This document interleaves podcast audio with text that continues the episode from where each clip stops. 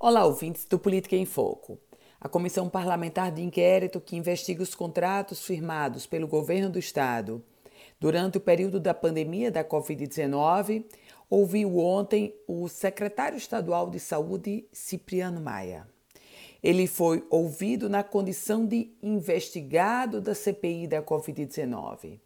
E claro que o ponto alto do depoimento foi concentrado nos questionamentos envolvendo o consórcio Nordeste e, sobretudo, a compra dos respiradores feita pelo consórcio Nordeste.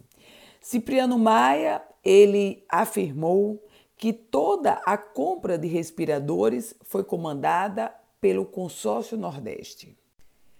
Aliás, mais do que isso, detalhou que soube dessa é, negociação através de um grupo de WhatsApp e, sobretudo, do secretário estadual de saúde da Bahia, Fábio Vilas Boas, depois dessa informação, apenas encaminhou um ofício ao governo do estado para que fosse feito o repasse de quase 5 milhões de reais referente à cota do Rio Grande do Norte.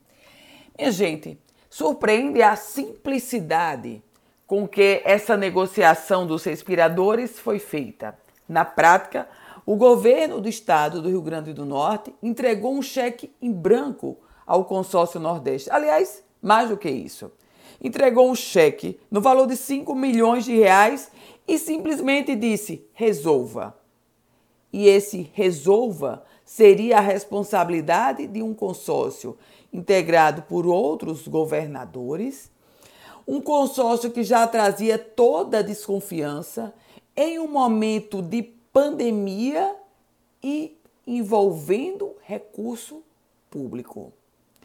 O depoimento do secretário estadual de Saúde, Cipriano Maia, revela, no mínimo, o descompromisso com que o governo do estado do Rio Grande do Norte tratou essa compra envolvendo 5 milhões de reais. Uma situação é responsabilidade, outra situação é imprudência, imperícia. Nesse contexto, a CPI da Covid-19 tem um longo trabalho e, não por menos, prorrogou as atividades por mais 15 dias. E ninguém tenha dúvida, o consórcio Nordeste sangra junto com a Secretaria Estadual de Saúde diante de todas as revelações que estão vindo à tona envolvendo essa contratação dos respiradores. E pasmem, o secretário continua no mesmo lugar e o Rio Grande do Norte continua integrando o consórcio Nordeste. Eu volto com outras informações aqui no Política em Foco com Ana Ruth Dantas.